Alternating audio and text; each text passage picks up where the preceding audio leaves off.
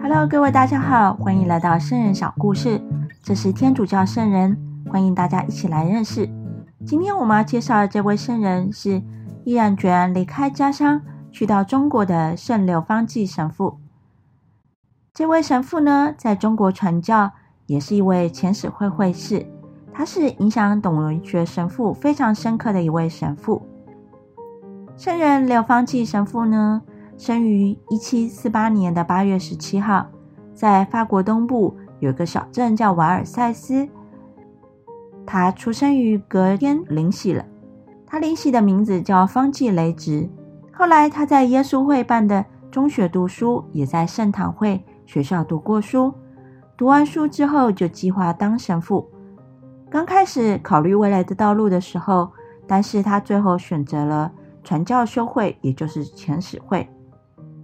他在一七六九年三月六号就进入了初学院，那时候才二十岁。在两年的初学之后，就发了愿，在一七七三年的三月二十七号就进朵了。进朵之后，就马上被派到一个大修院，刘神父在那里教授伦理神学，因为他的学识和判断力跟思考都高人一等，因此也有活图书馆的美称。后来总会长就留他在总会院担任的初学院的院长，请他栽培年轻的会士。在初学院的时候，他也辅导修士们效法圣文森。圣六方济神父也栽培了不少的传教士。在一七八三年的时候，教宗以及法国国王邀请遣使会们到中国传教。圣六方济到了中国。在离开法国之前，圣刘方济就给他的大姐写信，报告他到到中国的消息。但是他的大姐回信阻止他走，他就写信回复说：“姐姐，明天开船，我很快回复你。你的信使我非常感动，你对我的爱我知道，一定不容许我离开你。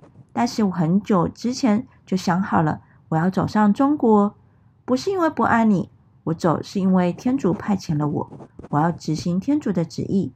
明天我就上船了，跟我在一起的还有两位执事。再见，天主保佑。所以在那时候，刘方济神父在河南、湖北传教了，就传教二十七年。在一八一二年的七月，刘神父居住的村子里发生了教难，刘神父也各处的躲藏，他的教堂、学校和宿舍都被烧毁了。后来他的脚也生了恶疮，又有热膜炎，到死之前都没有好。一八一九年，新的教难又发生了，因为有一位贪财的教友把神父出卖了。圣刘方济每天受到严刑拷打。在隔年二月十八号，皇上的圣旨到了，后来圣刘方济就领了临终圣事，准备接受死刑。在那一年，他只享年七十二岁。在两千年十月一号，教宗若望保禄二世就宣圣一百二十位中华殉道圣人，在这当中有圣刘方济神父。让我们一起来祈祷吧。当我们有什么样的困难的时候，我们都可以向这位圣刘方济神父来祈祷。我们在祈祷的时候，用手指在额头。胸前和两肩画十字圣号。亲爱的天主，感谢你给我们圣流方济神父，也为着世界各地受苦的天主教徒、基督教徒们祈祷，祈求天主给他们力量，加强他们的信德；也为那些施加苦行的人，求天主改变他们的心意，使他们被天主教徒感动而相信天主。我们也为着这当中。考虑未来道路，进入成为神父的这些人来祈祷，求你亲自来帮助他们，在当中他们能够认清楚天主要给他们的道路。我们将让祈祷是奉耶稣基督名，应父、其子、其圣善之名。愿天主祝福你。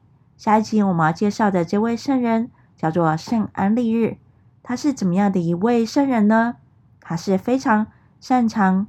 经营珠宝设计的一位圣人哦，敬请期待。我们下一集再见，愿天主祝福你，拜拜。